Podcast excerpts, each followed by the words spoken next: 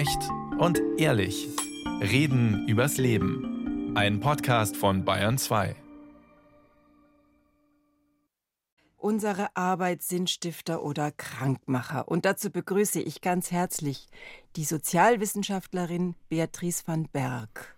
Die ist uns zugeschaltet. Ja, ganz persönlich, hallo, ganz persönliche Frage zum Einstieg. Was bedeutet Ihnen Ihre Arbeit?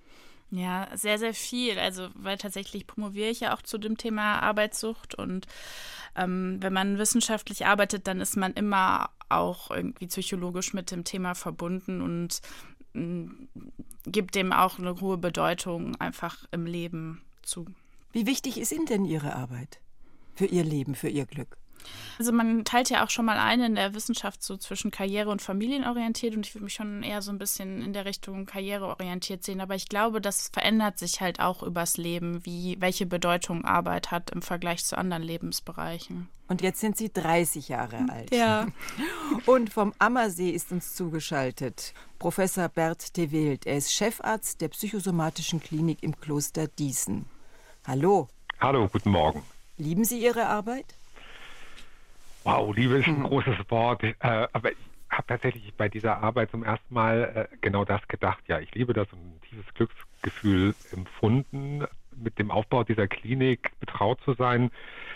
Und äh, um Ihre Frage zu beantworten, also mir ist die Arbeit schon auch sehr wichtig, aber ich versuche sie eben auch nicht so gegenüber den anderen Lebensbereichen auszuspielen. Ich mag diesen Begriff Work-Life-Balance gar nicht, sondern versuche die Arbeit eigentlich so zu gestalten, dass sie lebendig ist und äh, sich nicht nur wie Arbeit anfühlt, sondern etwas ist, was ich hauptsächlich gern tue. Da passt Frau Böhm gleich ganz prima dazu. Aber erstmal muss ich noch erzählen, dass Sie immerhin gleichzeitig eine Klinik aufgebaut haben und ein Buch geschrieben haben, Burn On. Ähm, also so ganz verstehe ich schon, dass Sie das mit der Balance nicht so mögen. Und bei mir im Studio sitzt Dorothea Böhm. Sie ist Diplompsychologin, sie arbeitet als Coach, gerade auch besonders mit jungen Leuten. Ja, natürlich die gleiche Frage an Sie. Wir haben vorhin auch schon gesprochen über Balance. Wie wichtig ist Ihnen Ihre Arbeit? Meine Arbeit ist mir sehr wichtig. Ich brenne für meine Arbeit. Ich mache sie sehr gerne. Aber ich habe mir ein Lebensmodell jetzt im Laufe des Lebens erarbeitet, wo ich sage, die Arbeit ist ein Teil, die Familie ist ein Teil, Clubs, Vereine, Ehrenämter sind ein Teil. Die Arbeit gibt natürlich Sinn mit der Arbeit kann man was aufbauen, bei der Arbeit kann man anderen helfen als Diplompsychologin. Und die Arbeit dient natürlich auch dem Gelderwerb. Das darf man mal nicht vergessen. Herr Dr. Tewild, was war bei Ihnen das Buchschreiben? War das Ehrenamt und damit nach der Kategorie oder Kategorisierung von Frau Böhm Freizeit oder war das Arbeit oder wie ging das? Also das war auf jeden Fall außerhalb meiner Arbeitszeit und das Buch habe ich mit Timo Schiele, dem leitenden Psychologen der Klinik, geschrieben. Ausgangspunkt war, dass wir immer mehr Patienten erlebt haben, die ähm, ja, passend zum Thema Arbeitssucht eine Art von Erschöpfungsdepression entwickelt haben, die uns neuartig erschien. Burn-on nennen wir das. Wir haben mal gleichzeitig bei uns auch gemerkt, dass wir immer an so einer Grenze eigentlich äh, vorbeischrappen und waren ein bisschen auch äh, ähm, wenn man so will, unser eigenes Anschauungsobjekt. Vielleicht war das Buch so ein bisschen so etwas wie auch eine Selbstbehandlung oder eine Präventionsmaßnahme zumindest, um diese Grenze nicht zu überschreiten auch nicht schlecht, werden wir gleich noch vertiefen mit Frau van Berg, denn sie ist vom Bundesinstitut für Berufsbildung und hat eben im Auftrag der Hans-Böckler-Stiftung diese Studie durchgeführt, die sagt, dass 10 Prozent der Deutschen arbeitssüchtig sind. Bevor wir auf die Ergebnisse näher eingehen, würde ich gerne noch mal mit Ihnen allen bei den positiven Aspekten der Erwerbsarbeit mhm. und der Arbeit insgesamt bleiben. Was ist sie denn für uns alle? Herr mhm. Dr. Tewild, wollen Sie vielleicht anfangen? Ich glaube, dass das Thema Sinn, was die Kollegin gerade schon angesprochen hat, ist ganz wichtig. Also wenn ich das Gefühl habe, das, was ich tue im Leben, und es muss ja nicht nur die Erwerbsarbeit sein, ist nicht sinnvoll, dann kann ich eigentlich nicht richtig zufrieden sein. Und wenn es nur dem Gelderwerb dient, und das ist vielleicht auch ein bisschen ein sehr hoher Anspruch, aber dann fehlt wahrscheinlich auch etwas, aber am Ende ist Arbeit dazu da gewesen, um unser Brot zu, äh, zu verdienen, um äh, Früchte zu sammeln, Tiere zu jagen. Daher kommt es ja letztendlich, also um uns zu ernähren. Und das sollten wir auch nicht ganz au außer Acht lassen, weil das ist letztendlich auch existenziell und insofern sinnhaft. Ähm, ich glaube, es muss jeder ein Stück weit auch für sich selbst herausfinden. Nur ohne Sinnhaftigkeit und ohne sich ein Ziel zu setzen, kann Arbeit sicherlich zu einem krankmachenden Faktor werden. Ja, dazu kann ich vielleicht ja, aus einer gerne. sozialwissenschaftlichen Perspektive noch ein bisschen ergänzen. Also wenn man zu Arbeit und Gesundheit forscht, dann verliert man manchmal ein bisschen aus dem Blick, dass halt Erwerbslosigkeit eigentlich noch viel stärker mit einer schlechten Gesundheit verbunden ist als schlechte Arbeitsbedingungen.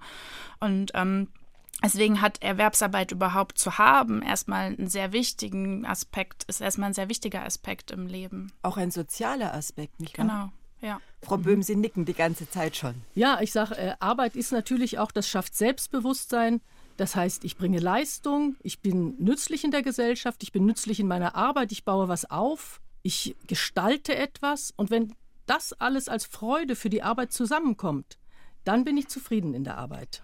Ich lese Ihnen mal die Definition vom Bundesinstitut für Berufsbildung vor und die haben in leichter Sprache, also verständlich für alle eine Definition und die heißt, eine gute Arbeit ist wichtig, denn es ermöglicht den Menschen Geld für ihr Leben zu verdienen und macht sie zufrieden.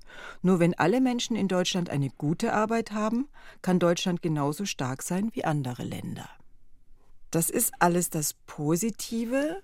Wenn wir jetzt mal auf die Faktoren schauen, die quasi wichtig werden, wenn das Ganze kippt. Wann wird denn aus diesem Positiven der Arbeit, dass ich da eine Bestätigung finde, dass ich soziale Kontakte knüpfe? Herr Tewild, fangen Sie an. Wir können uns alle nicht sehen, deswegen müssen, muss ich ja. mal die Namen aufrufen, aber sonst sprechen Sie um, auch ähm, einfach los, alle drei. Mhm. Also wenn es jetzt so um die äh, Entgrenzung, quantitative Entgrenzung von Arbeit geht, ne? also bei der mhm. Sucht geht es ja immer um die Anzahl zum Beispiel von Stunden dann auch dann äh, sind natürlich die zwei Faktoren ganz wichtig, die Sie schon genannt haben. Entweder sind die Erwartungen eventuell zu hoch von Arbeitgebern oder von dem Markt, sage ich mal, auch Selbstständigen, oder die eigenen Erwartungen und Ansprüche, mhm. die gar nicht notwendigerweise bewusst sind, sind zu hoch. Und ähm, insbesondere dann, wenn, wenn es da zu einer ungünstigen Passung kommt, äh, wenn beide Seiten eigentlich zu viel erwarten, dann besteht die Gefahr, da weit über das Ziel hinauszugehen, arbeitssüchtig zu werden und dann aber auch in so eine Erschöpfungsdepression hineinzukommen, die äh, alle möglichen körperlichen und seelischen Folgen nach sich tragen kann. Ja. Wollen Sie von der Studie noch ein paar Stichpunkte uns zumindest knapp erzählen? Ja, klar, gerne. Also wir haben ja zwei Dimensionen, mit denen wir suchthaftes Arbeiten ähm, definiert haben. Und zwar einmal das exzessive Arbeiten und das zwanghafte Arbeiten. Und bei dem exzessiven Arbeiten das sind halt so Faktoren, die man auch aus anderen Diskursen ein bisschen kennt. Also, dass man mehrere Sachen gleichzeitig häufig machen muss, ne? also ständig in so einem Multitasking-Modus vielleicht ist. Oder dass man auch in der Wett im Wettlauf mit der Zeit ist. Und dieses zwanghafte Arbeiten, das ist halt, wenn man angetrieben ist, hart zu arbeiten oder aber auch ein schlechtes Gewissen hat oder äh, es einem grundsätzlich schwerfällt, sich zu entspannen. Und da sehe ich halt auch den wesentlichen Unterschied, nämlich in diesem Aspekt, ob man selbst, und das kann, der Grund dafür kann in einem selbst liegen, aber der kann genauso gut auch in den Arbeitsbedingungen liegen, ähm, es irgendwie schafft, noch genug Regenerationszeiten zu haben, um halt auch mal den Kopf frei zu kriegen und mal nicht irgendwie ähm, dauernd an die Arbeit denken zu müssen. Bei den, bei den Arbeitssüchtigen, macht es denen Spaß? Nee, überhaupt nicht. Also ob das Spaß macht oder nicht, ist auch ein Faktor in unserer Skala, wie wir das gemessen haben. Und es gibt auch noch ein anderes Konstrukt, was man im wissenschaftlichen Diskurs betrachtet, nämlich das Work Engagement oder das Arbeitsengagement. Und da wird nämlich genau gemessen, ob quasi Arbeit einem selbst Energie bringt, ob sie einen begeistert, inspiriert oder Freude und Glück bringt. Das haben wir uns in der Studie jetzt nicht angeschaut, aber wir wissen aus anderen Studien, dass ein hohes Work Engagement ähm, quasi auch gegen Burnout und Depressionen sozusagen ein bisschen abpuffern kann. Und das verstehe ich nicht, das, das, müssen Sie mir erklären.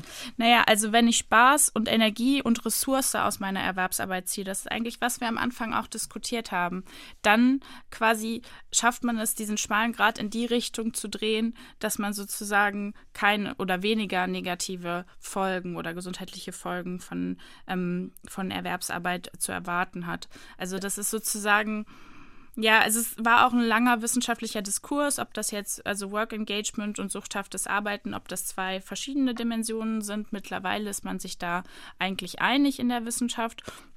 Und das gilt es genau quasi herauszuarbeiten oder für die eigene Lebenssituation sozusagen hinzubekommen, wenn man in einem Job ist, wo es quasi die äußere Bedingung ist, viel zu arbeiten, dass man irgendwie trotzdem noch Energie daraus zieht und es nicht nur Energie aus einem zieht. Frau Böhm, gleich also ich dazu. würde jetzt, äh, ich würde sagen, Work Engagement, das ist so ein schöner englischer Begriff.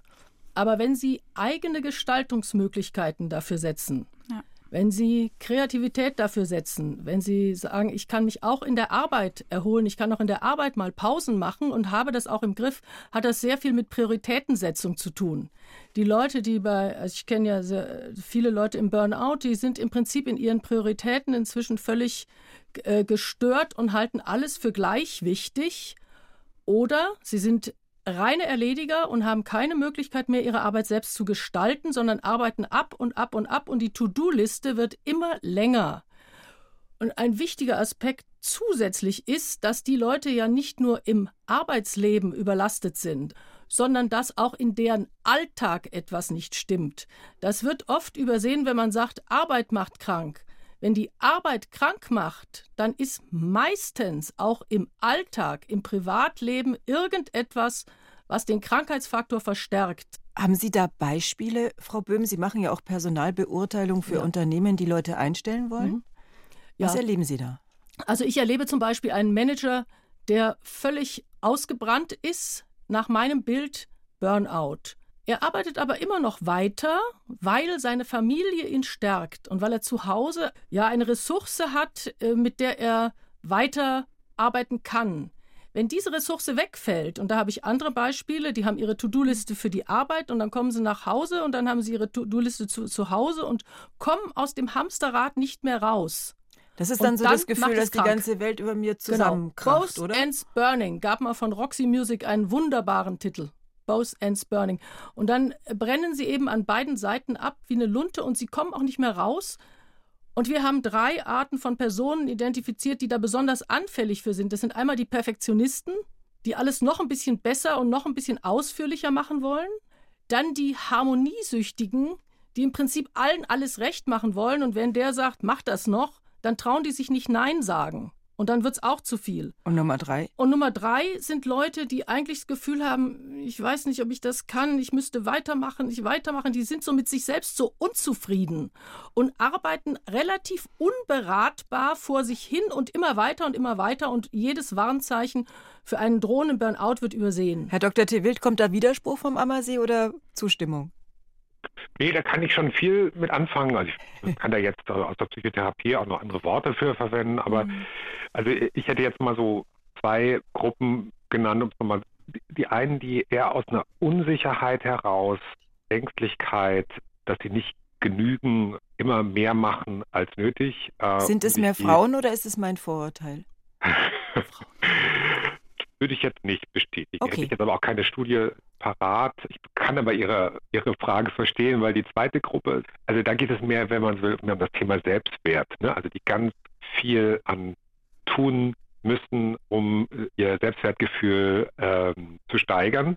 Ne? Also äh, im, im Extremfall kann das dann auch schon mal so ein bisschen in so narzisstische Richtung gehen. Ne? Und da denken wir alle jetzt gerade eher Männer. Ne? Ob das so immer so stimmt, weiß ich nicht. Aber und ähm, das sind, glaube ich, zwei Triebfedern, die sich auch nicht gegenseitig ausschließen. Ne? Also jemand hat mal im Zusammenhang mit unserem Burn-on-Phänomen, äh, unserem Buch gesagt, irgendwie, das sind insecure Overachievers, also Menschen, die ganz viel erreichen, aber innerlich doch immer noch eine wei weite Unsicherheit haben hinsichtlich ihrem ihres Grundgefühls. Und äh, ähm, das muss man sicher, sicher, sicherlich noch ein bisschen genauer anschauen.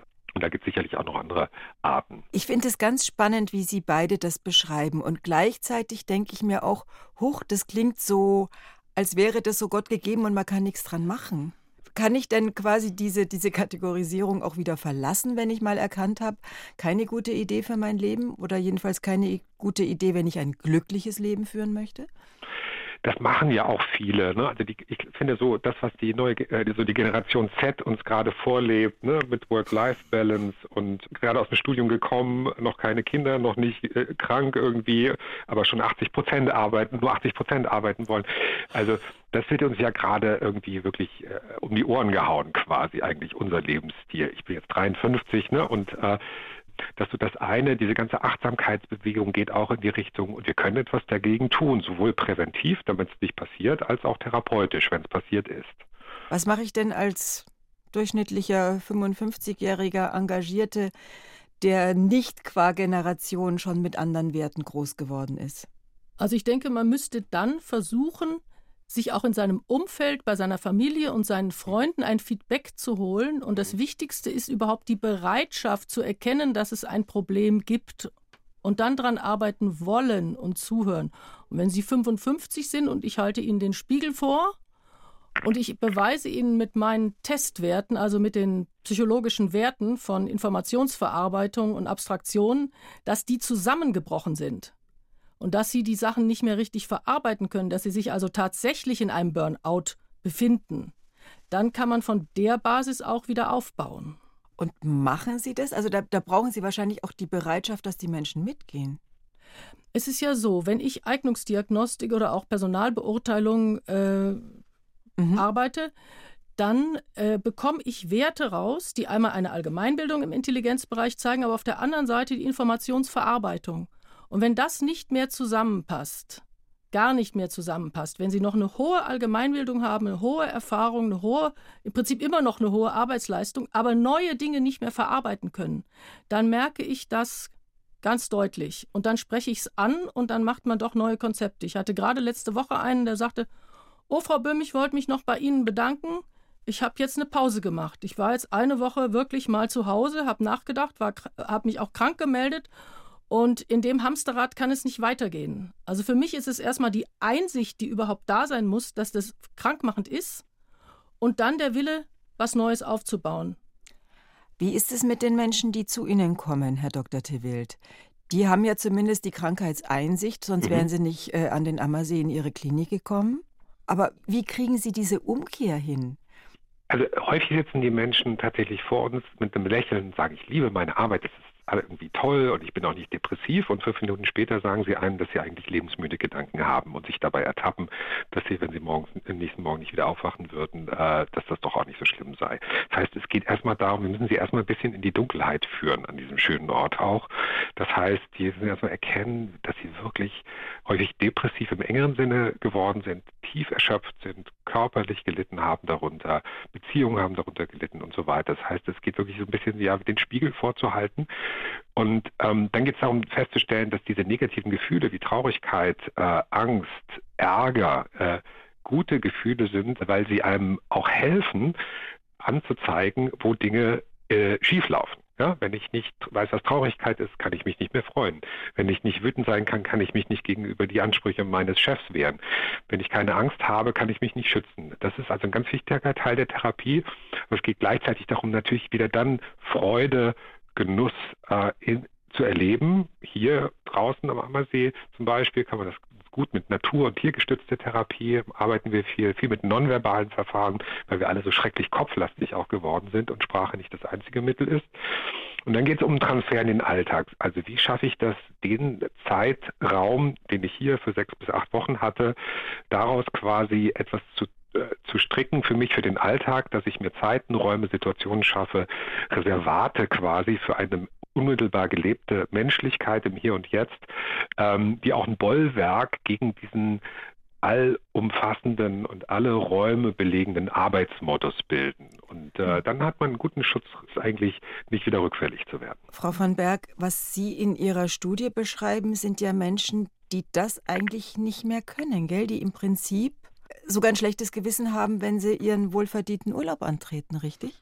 Ja, also wir beschreiben ja die suchthaft arbeiten und wir haben uns ja auch angeschaut, wie deren Gesundheitsstatus ist. Und da messen wir schon, dass der Gesundheitsstatus von den suchthaft Arbeitenden insgesamt schlechter ist als von denen, die weder exzessiv noch zwanghaft arbeiten.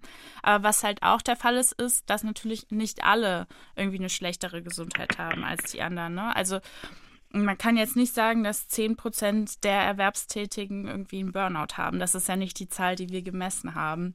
Das heißt, da muss man schon so ein bisschen sensibel sein. Aber man kann das schon sehen, dass es denen eigentlich auch gesundheitlich schlecht geht. Und man kann auch sehen, dass die sich weniger Zeit nehmen, um quasi auch wieder gesund zu werden. Weil wir haben die halt auch gefragt, ähm, ob die für ihre gesundheitlichen Beschwerden auch zum Arzt gehen. Und da konnten wir halt ähm, zeigen, dass die äh, weniger Arztbesuche aufweisen als äh, die gelassen Arbeitenden.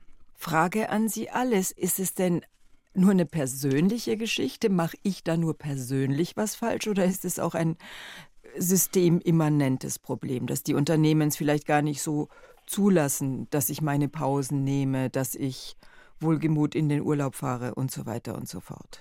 Also da würde ich vielleicht von der unternehmensberaterischen Seite darauf mhm. antworten, je jünger Sie sind, desto mehr müssen Sie leisten. Wenn Sie aber bis, sagen wir mal, 40 nicht geschafft haben, sich selbst Grenzen zu setzen und vor allem anderen Grenzen zu setzen, was sie leisten müssen, wenn sie da keine Prioritäten gesetzt haben, dann sind sie bedroht.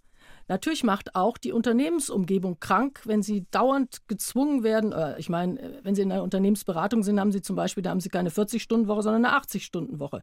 Das hält man in der Jugend aber auch ganz gut aus.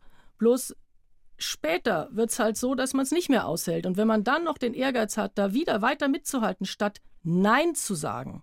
Ich arbeite ja mit den Jugendlichen und da versuche ich von Anfang an aus deren Persönlichkeit schon, die zu beraten, zu lernen, Nein zu sagen, wenn ich sehe, die neigen dazu, sich zu viel zuzumuten. Nein sagen lernen. Das ist mhm. ganz einfach. Herr Tewild, die Menschen, die bei Ihnen sind, sind da viele dabei, die nicht Nein sagen konnten?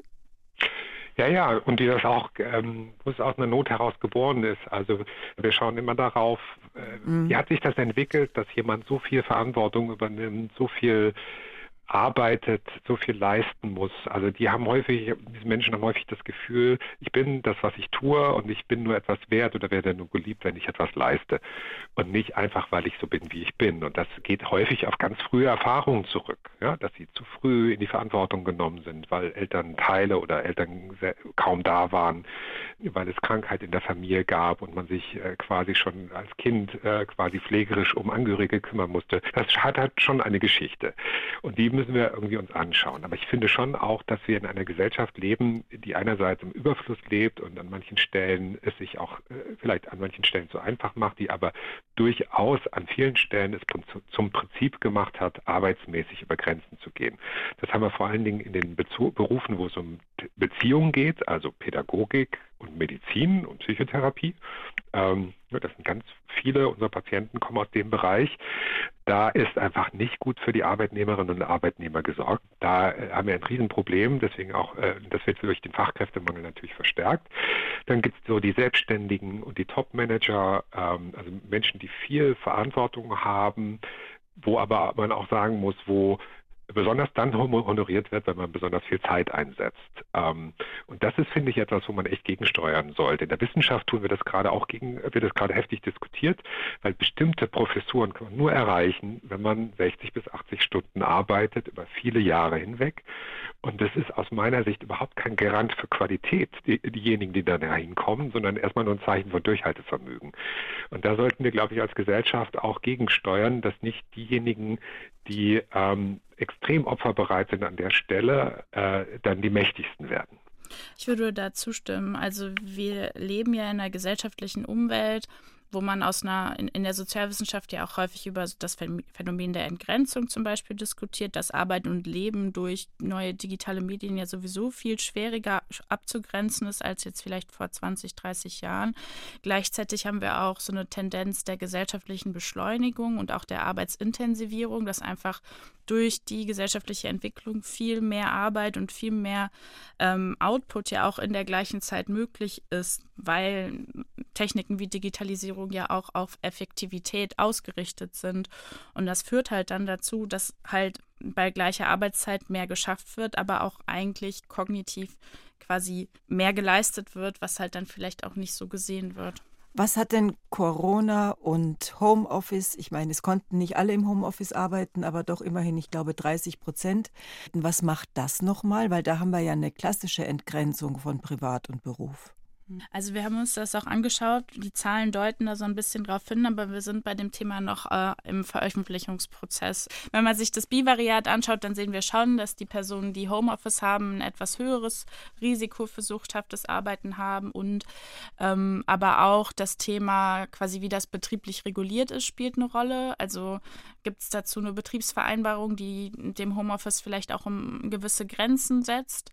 Ähm, genau, und die Frage von Arbeitszeiterfassung ist natürlich auch ein Schlüssel beim Thema Homeoffice, wo wir, glaube ich, auch, ähm, naja, in der Wissenschaft das messen können, ob jemand Arbeitszeit erfasst, aber unsere Zahlen sind ja auch von vor Corona und da wird es wahrscheinlich jetzt auch mal einen politischen Diskurs geben in den nächsten Monaten und Jahren, wie Na, sich ich das denke weiterentwickelt. Mal, viele von uns beschummeln sich auch selber, weil man ja, ja. gerade weil, wenn es so ineinander fließt, ähm, wenn ich in der, was, was ist es Arbeitszeit oder ist es Privatzeit, äh, wenn ich während einer Schalte Seite die Wäsche aufhänge. Da gibt es ja wirklich Grenzbereiche, mit denen wir vorher nie und nimmer ja. zu tun hatten in unserem Leben.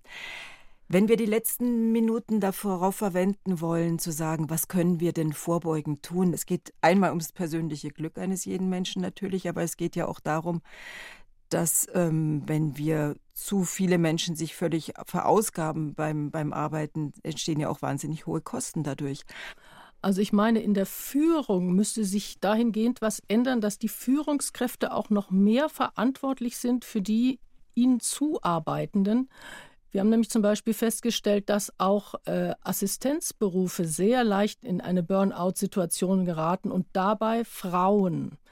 Die werden natürlich vielleicht nicht so leicht in der psychosomatischen Klinik erscheinen, ähnlich wie Pflegekräfte, Lehrer oder wie ähm, Leute, die eben auch keine Grenzen setzen können und immer mehr machen müssen und immer mehr. Also eine Selbstreflexion hat großen Sinn zu sagen, was mache ich eigentlich? Was ist mein Ziel? Wie ist es eingeteilt? Ist das überhaupt so richtig? Und es schadet überhaupt nicht, sich jemand dazuzunehmen, der das mit einem zusammen anschaut. Es ist keine Schande, dass man das nicht allein machen kann. Kann ich das immer finanzieren? Ist ja nicht ganz billig. Nein, also wenn Sie zum Beispiel einen Vorgesetzten haben, dann machen Sie es doch mit dem. Mhm. Den okay. brauchen Sie nicht finanzieren. Ne? Also Klarer Sie brauchen ja keinen Coach nehmen. Sie brauchen einfach, Sie können das einfach für sich mal einteilen. Vielleicht haben Sie auch zu Hause jemanden, Mann, Freunde, Freundinnen, die Ihnen einfach mal helfen, über Ihr Leben drüber zu schauen. Also dieses Reflexive. Was belastet mich? Was tut mir gut und was tut mir nicht gut? Das kann schon dazu führen, dass zu Burnout neigende Persönlichkeiten das bisschen eindämmen können. Es gibt aber auch jede Menge Persönlichkeiten, denen rate ich mal endlich etwas mehr zu tun. Ja? Das gibt's auch, Frau van Berg. Ähm, Sie vertreten hier die junge Generation. Okay, große Verantwortung. Große Verantwortung. Was können wir von Ihnen lernen? Hm. Naja, also was glaube ich schon in meiner Generation das merkt man ja auch im medialen Diskurs, ein wichtigeres Thema ist, ist, dass wir eigentlich ja schon uns wünschen, eine Balance zu finden zwischen Arbeit und Nichtarbeit. Gleichzeitig gibt es auch einen Diskurs, dass andere, also nicht bezahlte Arbeit irgendwie besser anerkannt wird in unserer Generation, wenn ich das so sagen darf. Ne? Also Care zum Beispiel, Care also dass sich kümmern Beispiel, um die Eltern, dass sich kümmern genau, um die Kinder. Ja, also es gibt viel, was einfach in meiner Generation gerade diskutiert und vielleicht auch anders gesehen wird als in anderen Generationen. Aber es gibt leider noch nicht so viele wissenschaftliche ähm, Ergebnisse dazu. Also es ist eher ein öffentlicher Diskurs.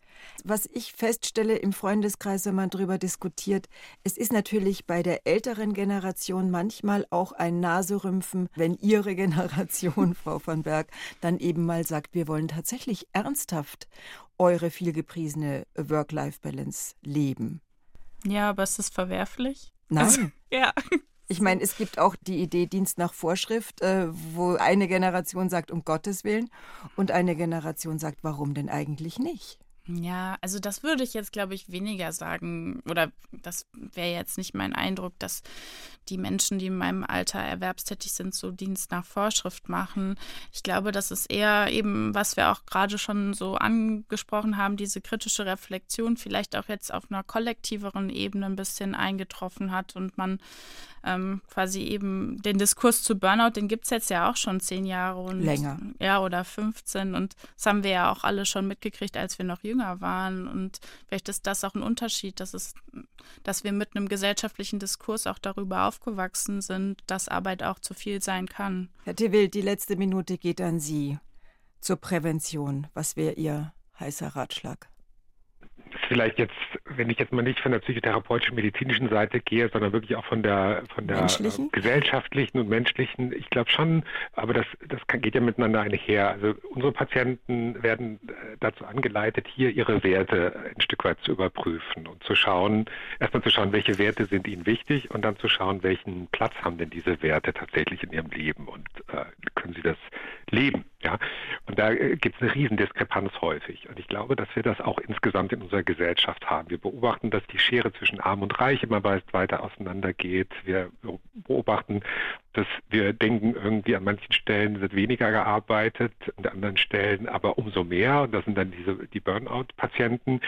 Und äh, vielleicht gehört das ja auch ein bisschen zusammen. Und vielleicht, wenn wir tatsächlich ähm, die Wert, unsere Werte mal so gemeinsam äh, auf den Prüfstand stellen, und nicht denjenigen am meisten belohnen, der so nach neoliberaler Manier noch, das ist, glaube ich, auch eine Folge des Neoliberalismus noch, also einer entgrenzten Ökonomisierung der Gesellschaft, dass wir das mal auf den Prüfstand stellen, hinterfragen und begrenzen und äh, vielleicht ein Stück weit da die Dinge auch ein bisschen umverteilen. Und das nicht, das meint eben nicht nur das Geld, sondern auch der zeitliche Umgang und vielleicht auch inhaltlicher Umgang mit Arbeit. Ich und sage vielen herzlichen Dank an Professor Bert T. Wild.